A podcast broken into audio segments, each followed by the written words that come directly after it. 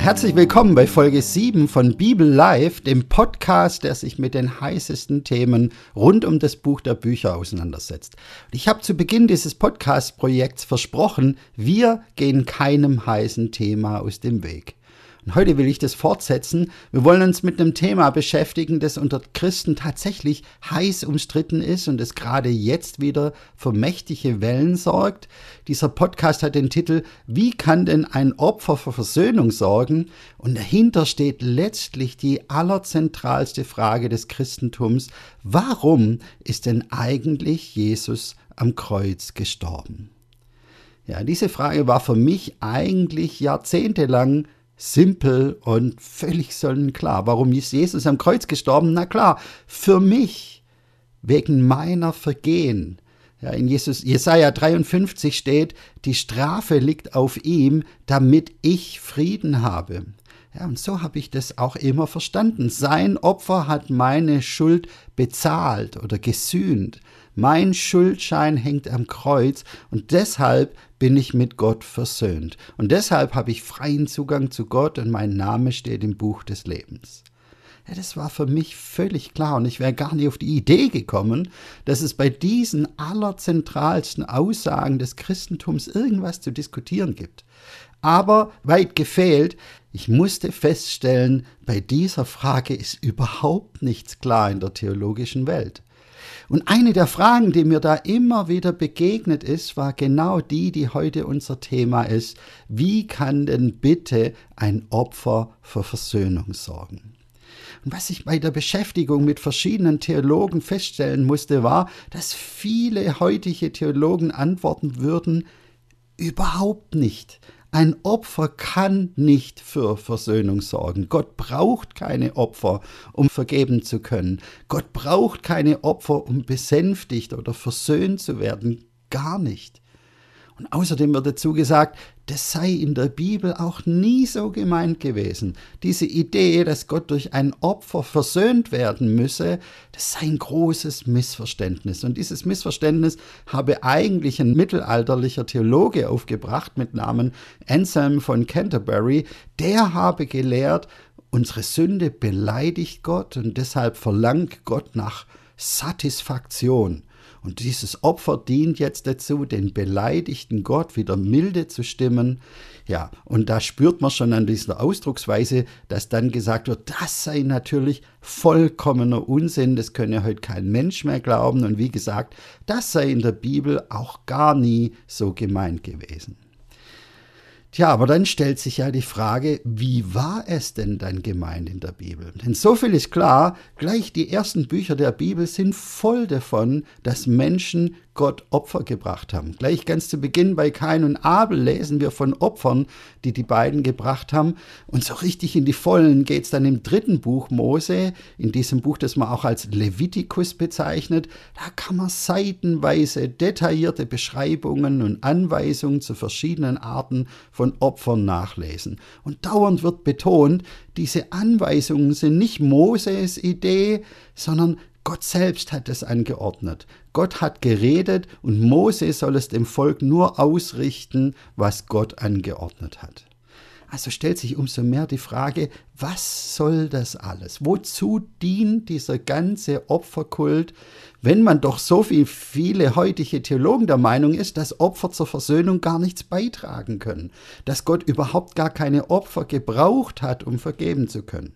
Ja, warum hat Gott denn dann alle diese Opfer angeordnet? Und eine häufige Antwort, die ich dazu gelesen habe, lautet, naja, Gott muss zwar nicht versöhnt werden, aber der Mensch muss versöhnt werden, denn der hat ohne Zweifel Sachen gemacht, die nicht gut waren, der hat gesündigt, der hat gegen die Gebote verstoßen, der hat womöglich anderen Menschen geschadet und das belastet jetzt halt sein Gewissen. Und dann tut er sich schwer, Gott zu begegnen. Und gerade da kommen dann die Opfer ins Spiel. Diese Opfer hätten zwar nicht die Funktion, irgendwie eine Vergebung oder Versöhnung bei Gott möglich zu machen, denn der braucht es ja gar nicht mehr, der kann auch einfach so vergeben, aber diese Opfer sollten veranschaulichen, wie gnädig Gott ist. Sie sollten den Menschen zeigen und bewusst machen, dass Gott so gnädig ist, dass er ihnen ihre Schuld vergibt. Ja, das können wir zum Beispiel nachlesen bei dem Theologen Georg Plasker, der schreibt, das Opfer ist sozusagen ein Angebot, sich das göttliche Geschehen zu veranschaulichen, es mitzuerleben. Es bewirkt nicht die Versöhnung, sondern es bekennt sie. Also Gott hat demnach schon immer, auch ohne Opfer vergeben. Die Opfer haben den Israeliten nur geholfen, Gottes Vergebung anschaulich zu machen damit das Volk Israel versteht und annehmen kann, wie gnädig Gott ist und dass er ihnen schon immer vergeben möchte. Das schreibt ganz ähnlich auch Matthias Drodowski in diesem ganz aktuellen Buch Glauben, Lieben, Hoffen. Ähm, da heißt es, Gott wird nicht dadurch gnädig gestimmt, dass ein unschuldiges Tier zerstückelt wird, sondern durch die Opferhandlung soll der Mensch daran erinnert werden, dass Gott den Menschen immer schon gnädig begegnet.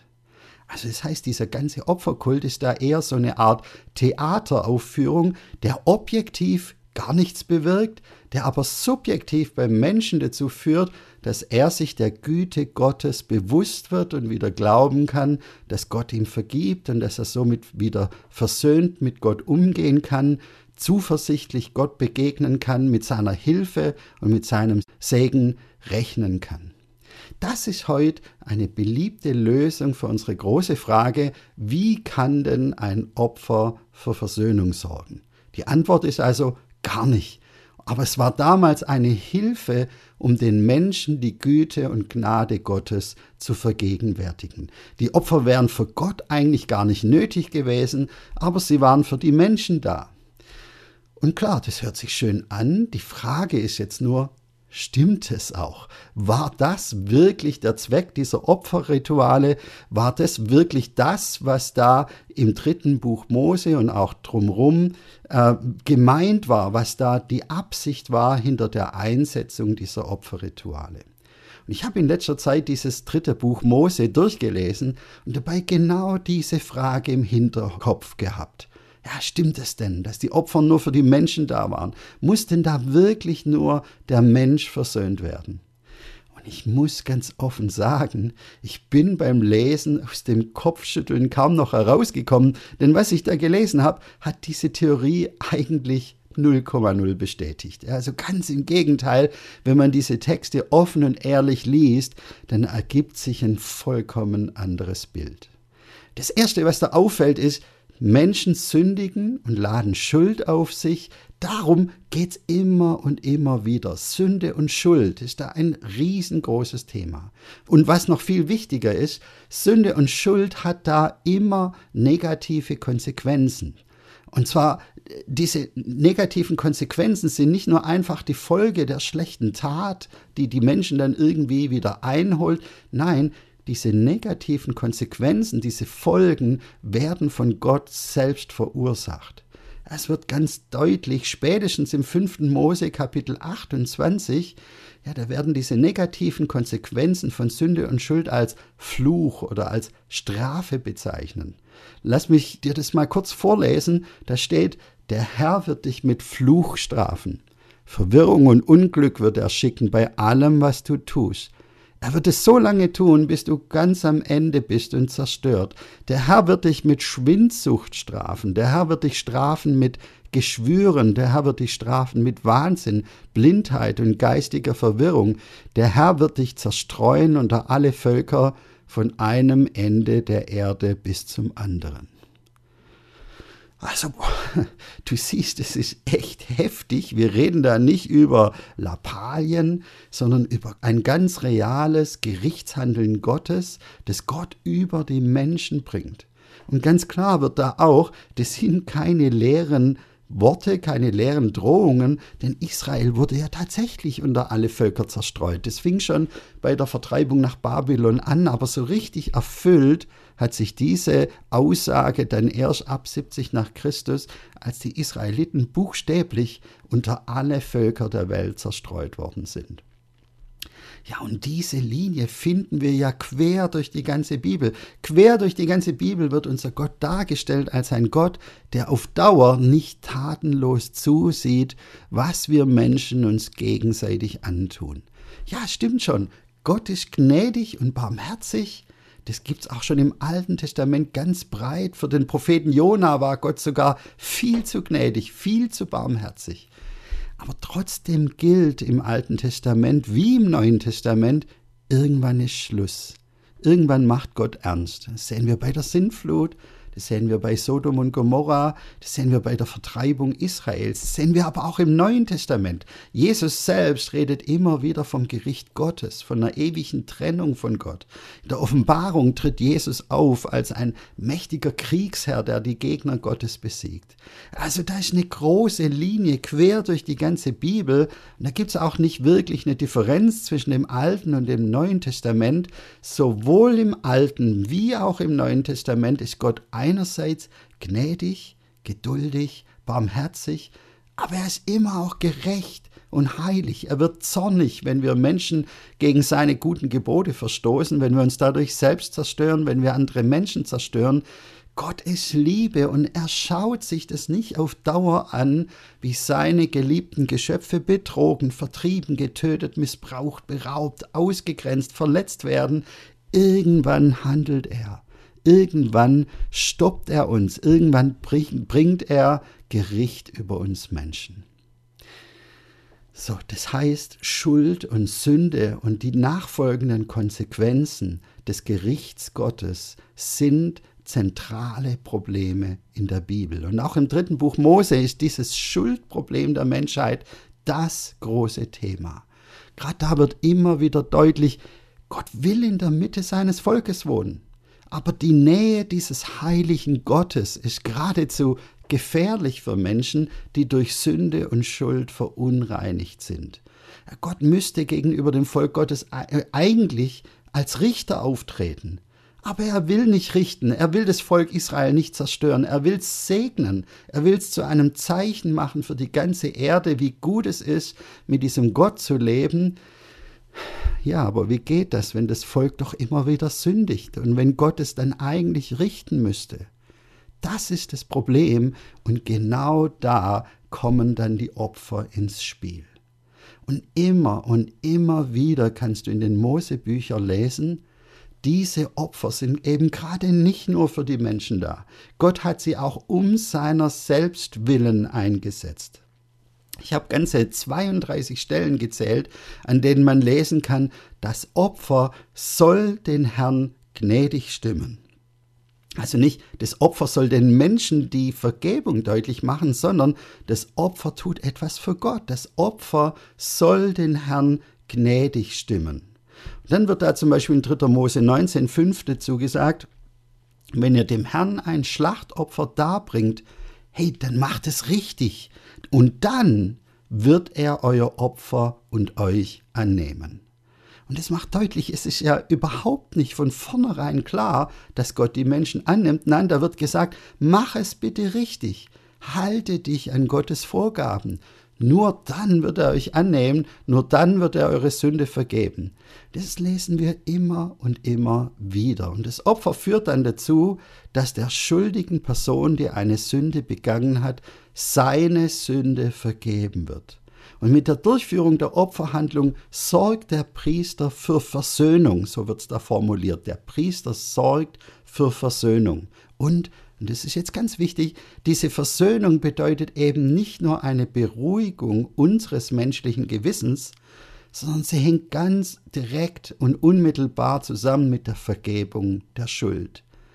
Zum Beispiel 3. Mose 15, Vers 6, der Priester sorgt für Versöhnung, indem er den Witter als Schuldopfer darbringt. Und Gott wird dem Schuldigen vergeben. So können wir es da lesen. Und ganz spannend ist dazu, dass Gott extra ein spezielles Fest zur Versöhnung einsetzt, einen Versöhnungstag. Und was passiert da an diesem Versöhnungstag? Können wir nachlesen in 3. Mose 16,30, da steht: Gott schenkt euch Vergebung und reinigt euch. Ihr seid vor dem Herrn frei von allen euren Sünden. Ja, da haben wir jetzt gleich noch was ganz Wichtiges gelesen. Gott schenkt Vergebung. Gott schenkt Vergebung. Das ist also nicht eine Leistung der Menschen, mit der man sich vergeben erkaufen kann. Die Opfer sind nicht eine menschliche Leistung, mit der ich mir erkaufe, dass Gott mir vergibt, sondern Gott selbst ist hier der Handelnde. Gott ermöglicht und schenkt die Vergebung und Heiligung. Das kann man auch daran sehen, dass im dritten Buch Mose immer wieder diese Formulierung hier auftaucht, das steht, ich bin der Herr, der euch heilig macht. Also das Opfer und die resultierende Vergebung ist, wie gesagt, keine menschliche Leistung. Es ist Gott selber, der das Opfer schenkt und es ist Gott selber, der vergibt. Es ist Gott selber, der die Menschen heilig macht, heiligt und reinigt. Ja, noch was lesen wir da ganz deutlich im dritten Mosebuch. Diese Tieropfer haben einen stellvertretenden Charakter. Das Tier stirbt anstelle der Menschen. Wir lesen da immer wieder, wie Menschen ihre Hand auf den Kopf des Opfertiers legen. Und in 3. Mose 1,4 heißt es dann zum Beispiel, das Tier steht dann stellvertretend für den Menschen, der das Opfer darbringt. Das Opfer wird angenommen und dem Menschen wird Vergebung geschenkt. Ja, ganz eindrücklich ist das in 3. Mose 16, 21, da lesen wir, Aaron soll seine Hände auf den Kopf des Tieres legen, dabei soll er alle Schuld der Israeliten bekennen und all ihre Verbrechen und Sünden nennen, so überträgt er all diese Schuld auf das Tier. Und neben Aaron soll ein Mann bereitstehen, um den Ziegenbock anschließend in die Wüste zu treiben. Das Tier wird all ihre Schuld mit sich nehmen und ins unbewohnte Land forttragen. Also die Sünde wurde auf diesen Ziegenbock übertragen. Das war dann der Sündenbock und der Sündenbock wurde buchstäblich in die Wüste geschickt, damit das Volk von der Sünde befreit ist. Ganz eindrückliche Zeichenhandlungen, die zeigen, was da passiert. Und noch ein letztes, was wir in diesen Mosebüchern lesen, ist, das Blut der Opfertiere war ganz entscheidend.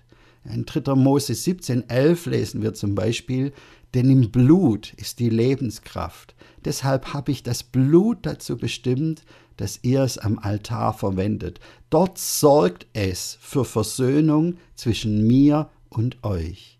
Denn das Blut mit seiner Lebenskraft ist es, das für Versöhnung sorgen kann.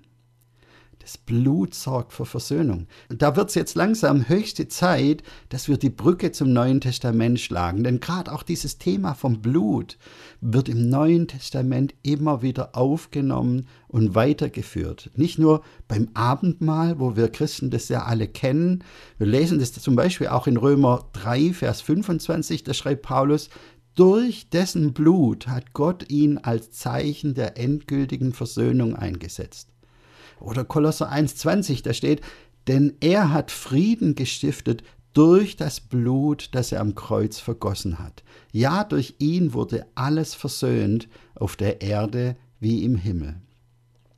Und gerade da wird wieder ganz deutlich, im Neuen Testament wird nicht einfach verworfen, was im Alten Testament steht. Nein, im Gegenteil, im Neuen Testament wird aufgegriffen, was im Alten Testament angelegt ist, es wird weitergeführt, es wird vertieft, aber das, was in der Tora, also in den fünf Büchern Mose dargestellt wird, das wird aufgenommen und weitergeführt und dann ganz direkt auch auf den Kreuzestod Jesu übertragen.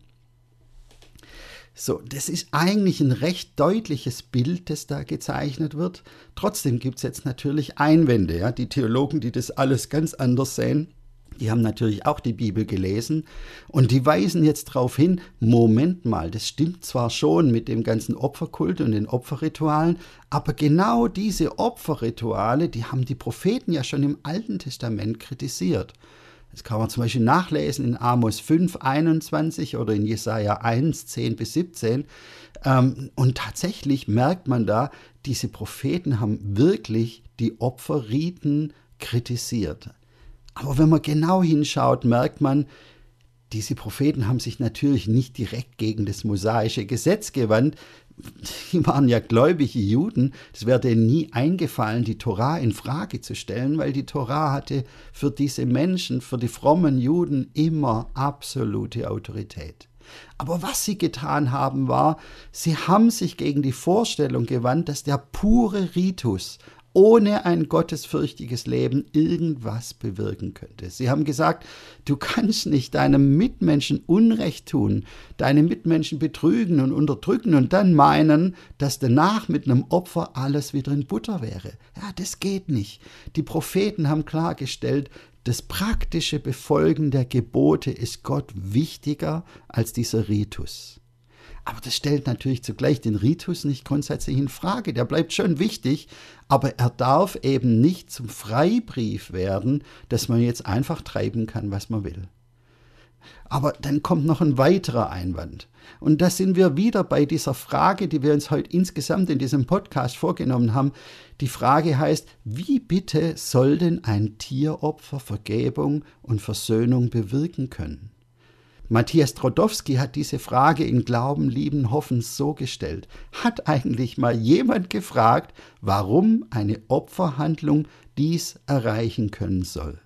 Versöhnung, Vergebung, wie soll das eine Opferhandlung erreichen können? Ja, und diese Frage ist berechtigt. Wie soll denn so ein Tieropfer Versöhnung bewirken können? Der Hebräerbrief hat darauf eine ganz überraschende Antwort. Er sagt, gar nicht.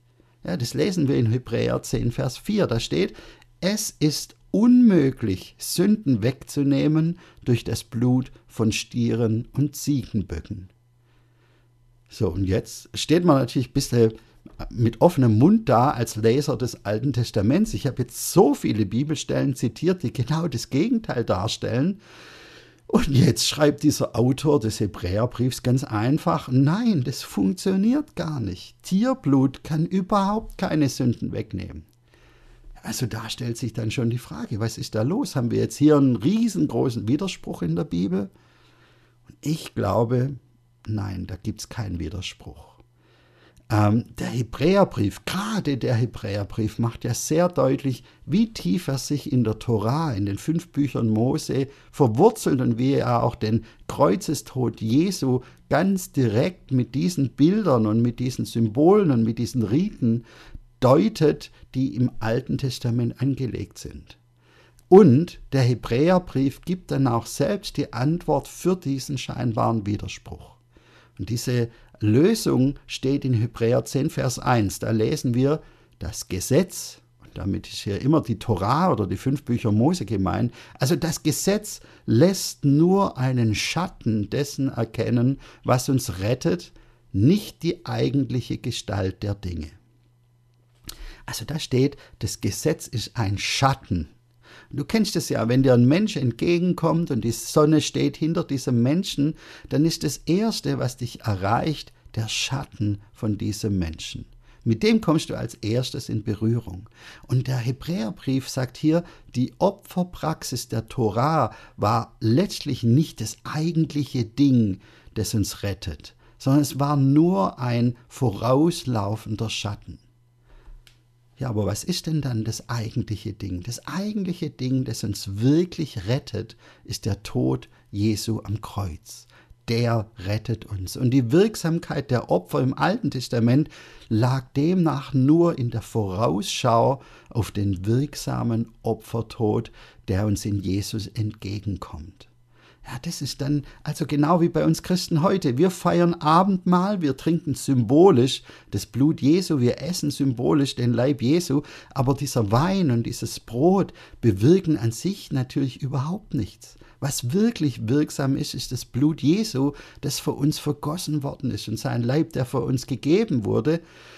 Aber genau wie heute für uns Christen das Abendmahl wirksam ist in der Rückschau und in der Erinnerung an das von Jesus vergossene Blut, so waren die Tieropfer wirksam in der Vorausschau auf das, was Jesus dann tatsächlich am Kreuz getan hat, wo er tatsächlich sein Blut vergossen hat, wo er tatsächlich seinen Leib gegeben hat und einen fürchterlichen Tod gestorben ist.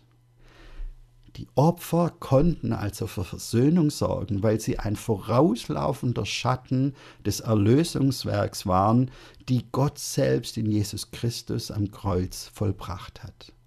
Lasst mich euch dazu noch eine Bibelstelle vorlesen in 1. Petrus 1, Verse 18 und 19. Da lesen wir, Ihr wisst ja, ihr seid freigekauft worden von dem sinnlosen Leben, wie es eure Vorfahren geführt haben. Es geschah aber durch das kostbare Blut von Christus, dem fehlerfreien und makellosen Lamm. Ja, genau das haben wir im Neuen Testament immer wieder. Jesus wird als das Lamm bezeichnet, das geopfert wurde. Die Heiligen in der Offenbarung sind Menschen, die ihre Kleider gewaschen haben im Blut des Lammes. Der Tod Jesu am Kreuz war also das wirklich wirksame Opfer, das uns Vergebung und Versöhnung gebracht hat. Damit ist jetzt aber immer noch nicht unsere große Frage beantwortet. Wie kann denn ein Opfer Versöhnung bewirken? Warum kann denn Gott nicht einfach so vergeben? Warum hat es dafür dieses Opfer gebraucht? Warum hat es dafür diesen Opfertod Jesu am Kreuz gebraucht? Muss Gott erstmal Blut sehen, um uns vergeben zu können? Braucht Gott womöglich ein Menschenopfer? Ja gut, also das schon mal definitiv nicht, denn Jesus war ja nicht nur ein Mensch, Jesus war ja Gott. Der Jesus, der da am Kreuz stirbt, ist ja Gott selbst. Gott bringt ja also kein blutiges Menschenopfer, sondern er gibt sich selbst hin. Er stirbt selbst diesen Opfertod am Kreuz. Und trotzdem bleibt die Frage, warum war das nötig? Ja, Jesus betet im Garten Gethsemane ja extra noch, Vater, wenn es irgendwie möglich ist, dann lass doch bitte diesen Kelch an mir vorübergehen. Aber ganz offenkundig war es nicht möglich. Ganz offenkundig musste Jesus ans Kreuz gehen. Und es betont das Neue Testament auch immer wieder. Jesus musste sterben. Das war nicht Pech, das waren nicht die bösen Römer, das war der Plan von Beginn an. Von dem Moment an, als der kleine Jesus in der Krippe lag, war klar, dieser Jesus wird am Ende am Kreuz hängen und stellvertretend für die Menschen sterben. So, aber warum war das nötig? Und um das zu verstehen, müssen wir kurz drauf schauen, wie die Bibel Gott beschreibt. Was die Bibel immer wieder sagt, ist natürlich, Gott ist Liebe. Aber was macht jemand, der einen anderen Menschen liebt und mit ansehen muss, wie dieser Mensch verletzt wird, misshandelt wird, ausgegrenzt wird, beraubt, belogen, betrogen wird? Ein Mensch, der liebt, den lässt es nicht unberührt, sondern der wird zornig. Und es ist doch klar, würde Gott nicht zornig werden, dann wäre er ein ferner, ein gleichgültiger, ein abgestumpfter Gott. Aber so ist Gott nicht. Gott ist Liebe. Er liebt die Menschen. Und es macht ihn zornig, wenn wir gegen seine guten lebensspendenden Gebote verstoßen und uns dadurch gegenseitig das Leben zerstören. Und dazu kommt, Gott ist heilig. Er ist vollkommen gerecht. Und Gott ist ein Richter. So wird er immer wieder dargestellt in der Bibel. Und es führt dazu, dass am Ende ein Gericht auf uns wartet, in dem wir hoffnungslos verloren sind, weil wir vor der Gerechtigkeit und Heiligkeit Gottes unmöglich bestehen können. Weil wir eben in diesem Leben hoffnungslos verstrickt sind in Sünden und weil auch unsere scheinbar kleinen Sünden Ausdruck sind von unserem Grundproblem, dass wir nicht gemäß unserer Bestimmung leben. Wir leben nicht in der Ausrichtung auf Gott. Wir finden unsere Identität nicht aus unserer Beziehung mit Gott. Und deshalb schaffen wir uns Ersatzidentitäten aus unserer eigenen Leistung heraus. Und es führt uns hinein in egoistische Verhaltensweisen, in Dominanzverhalten, in Rechthaberei, in Neid, in Intrigen, in Lüge und Heuchelei. Und daraus brauchen wir Rettung. Wir brauchen Erlösung aus einem Leben, das vor diesem heiligen und gerechten Gott nicht bestehen kann und das deshalb zwangsläufig im Gericht und im Tod endet dass das wirklich so ist. Auch dazu können wir jetzt unfassbar viele Bibelstellen durchgehen, im Alten wie im Neuen Testament. Das Ergebnis wäre immer wieder das gleiche, wie das, was wir schon in Bezug auf die Mosebücher gesehen haben. Es gibt immer das gleiche Gesamtbild. Der Mensch hat ein Schuldproblem. Und Sünde und Schuld führt dazu, dass wir den gerechten Zorn Gottes und das Gericht Gottes über uns bringen, dass wir getrennt werden von Gott und dass wir das Geschenk eines stellvertretenden Opfers brauchen, um gerettet, um gereinigt und erlöst zu werden ein stellvertretendes Opfer, durch das Gott uns vergeben kann in einer Art und Weise, die auch seiner Gerechtigkeit und Heiligkeit entspricht und Genüge tut. Der bekannte Theologe John Stott hat es mal so beschrieben. Das biblische Evangelium der Sühne ist, dass Gott sich selbst Genüge tat, indem er selbst an unsere Stelle trat. Es ist ein und derselbe Gott, der uns durch Christus vor sich selbst rettet. Das heißt, dieses Opfer ist eben nicht nur für uns Menschen da, es ist auch dafür da, dass der Heiligkeit und Gerechtigkeit Gottes Genüge getan wird. So lass mich dir am Ende dieser Podcast-Folge eine kleine Geschichte erzählen die dir hoffentlich ein klein wenig helfen kann, noch besser zu verstehen, was hier eigentlich geschieht am Kreuz und warum dieses Opfer nötig war, warum dieses Opfer auch wirklich Versöhnung bringt. Und schon klar, auch diese Geschichte ist nur ein Bild. Wie so viele Bilder in der Bibel ist es nicht perfekt. Es ist nur eine Annäherung an das, was da geschehen ist am Kreuz. Aber mir hat sehr geholfen, dieses Kreuzesgeschehen und diesen Opfertod noch besser zu verstehen. Und vielleicht geht's dir ja genauso. Und diese Geschichte, die ich dir erzählen will, handelt von einem jungen Mann. Nennen wir ihn mal Andreas. Andreas ist nicht gerade selbstbewusst. Aber er wollte unbedingt zu dieser Gruppe von Jungs in seinem Dorf dazugehören. Und deshalb hat er sich auf diese Mutprobe eingelassen, die am Ende so fürchterlich schief gegangen ist. Die Mutprobe bestand drin, einfach nur was zu klauen in einem Laden. Nichts Großes, nichts Spektakuläres. Aber dann merkt er plötzlich, wow, ich bin erwischt worden. Und statt einfach alles zuzugeben, hat er diesen Impuls, ich nehme jetzt meine Beine in die Hand und renne davon. Und dabei hat Andreas diesen Kinderwagen erwischt und der Kinderwagen fiel um, das Baby hat sich verletzt und bis heute ist nicht klar, ob es einen bleibenden Schaden davonträgt. Und die Eltern dieses Kindes sind völlig bestürzt. So, und deshalb ist sicher, aus dieser Nummer kommt Andreas nicht raus. Zig Leute haben ihn gesehen, die Kamera im Laden hat's aufgezeichnet. Es gibt keine Ausreden, es gibt kein Entrinnen. Und er sitzt jetzt im Gerichtssaal, die Zeugenaussagen sind vorbei, die Mutter des Kindes ist immer noch in Tränen aufgelöst, sie fürchtet um ihr Baby und Andreas weiß, er ist schuldig. Punkt. Da gibt es überhaupt nichts zu diskutieren. Und es kommt, wie es kommen muss. Der Richter hat sich alles schweigend angehört und dann zuckt Andreas zusammen, als er den Hammerschlag des Richters hört, der den Schuldspruch ankündigt. Und das Urteil wird verlesen vom Gerichtsdiener. Diebstahl und schwere Körperverletzung, fünf Jahre Gefängnis oder aber ein Schmerzensgeld für die betroffene Familie in Höhe von 200.000 Euro. Und damit war die Sache klar, denn Andreas hatte kein Geld, er hatte nichts, was er dieser Familie geben könnte. Also bleibt nur Gefängnis. Seine Ausbildung konnte er abschreiben, seine Lebensperspektiven brechen in sich zusammen, seine Familie wird er so bald nicht wiedersehen. Und als die Leute rund um ihn herum aufstehen, bleibt er einfach nur regungslos sitzen so wie er überhaupt schon den ganzen Prozess über eigentlich kaum was mitbekommen hat, weil er so voller Scham war, so voller Schuldgefühle. Und er hat sich deshalb in sich selbst zurückgezogen, so gut wie er nur konnte. Aber plötzlich merkt er, dass da jemand vor ihm steht.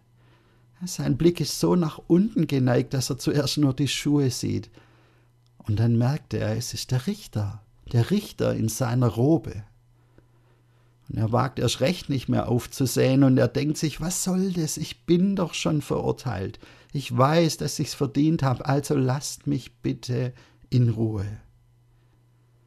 Aber plötzlich merkt er, wie der Richter seine Robe ablegt. Und aus seinen Augenwinkeln sieht Andreas, wie der Richter in sein Jackett greift und ein kleines Heft hervorzieht, ein Scheckheft. Und der Richter nimmt seinen Stift und füllt den Scheck aus. Langsam schreibt er die Zahlen drauf, 200.000 Euro. Und er gibt dem Gerichtsdiener den Scheck und dann sagt er leise, Komm, Andreas, wir gehen nach Hause. Und Andreas schaut auf und er kann nicht glauben, was er sieht. Der Richter ist sein Vater, sein eigener Vater.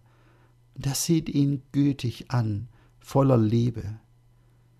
Jetzt kann Andreas seine Tränen nicht mehr zurückhalten. Er weint hemmungslos. Sein Vater hält ihn ganz fest. Er wischt ihm die Tränen ab. Und schließlich nimmt Andreas die Hand seines Vaters und geht mit ihm nach Hause. Soweit die Geschichte. Und ich hoffe, du merkst, genau das ist deine und meine Situation. Wir sind schuldig. Da gibt's nichts drum herum zu reden. Es ist offensichtlich.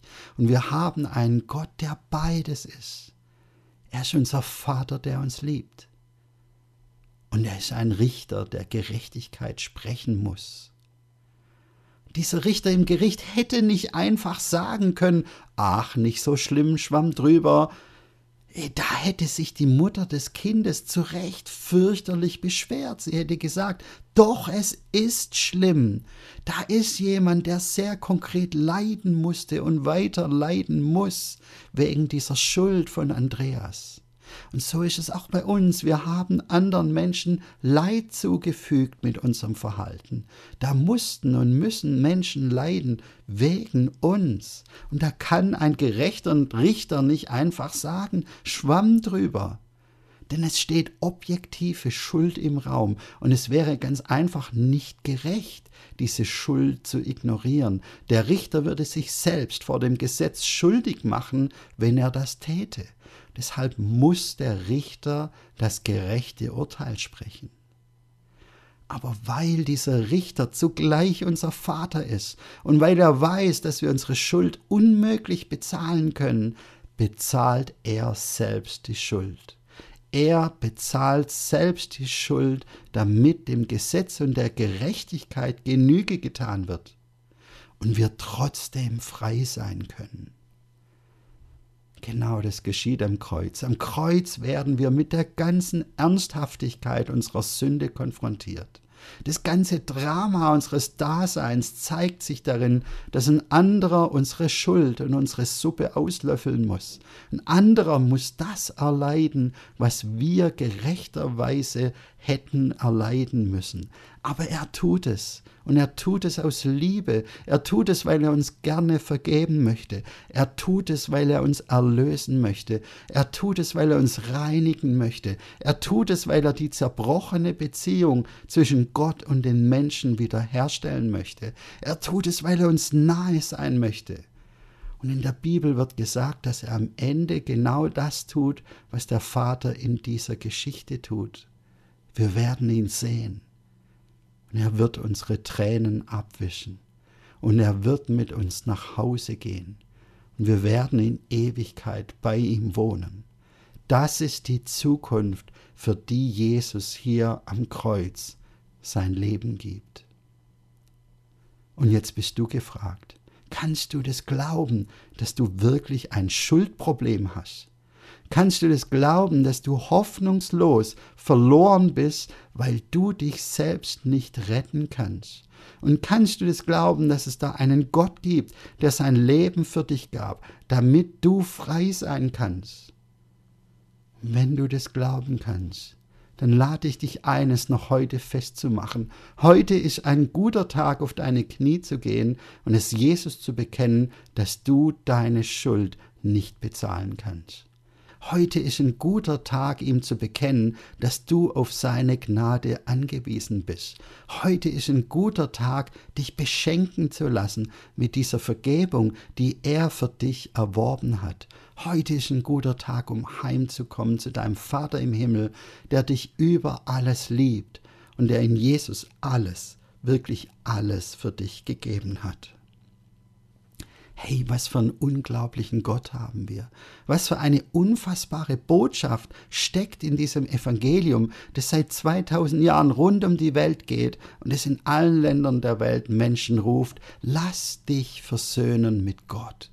Lass dich versöhnen mit Gott. Ich wünsche dir, dass du dieses Evangelium, diese ultimativ gute Nachricht immer tiefer verstehen kannst. Ich wünsche dir, dass dieses Evangelium nicht nur deinen Kopf, sondern auch dein Herz erreicht, dass du ganz tief berührt und ergriffen wirst von dem, was Jesus am Kreuz für dich getan hat. Und ich wünsche dir, dass du diesen Tag nicht vorübergehen lässt, ohne dieses Erlösungswerk Jesu für dich persönlich zu ergreifen und in Anspruch zu nehmen. Und lass uns gemeinsam dann diese gute Nachricht, dieses Evangelium an die Menschen um uns her weitergeben, damit es viele hören, Jesus ist für uns gegeben worden, damit wir nicht verloren gehen, sondern das ewige Leben haben. Diese Botschaft ist es wirklich wert, dass wir alles dafür einsetzen, dass es jeder hören kann. So, das war Bibel Live für heute und ich hoffe, wir hören uns bald wieder. Ich wünsche dir bis zur nächsten Folge Gottes reichen Segen und alles Gute.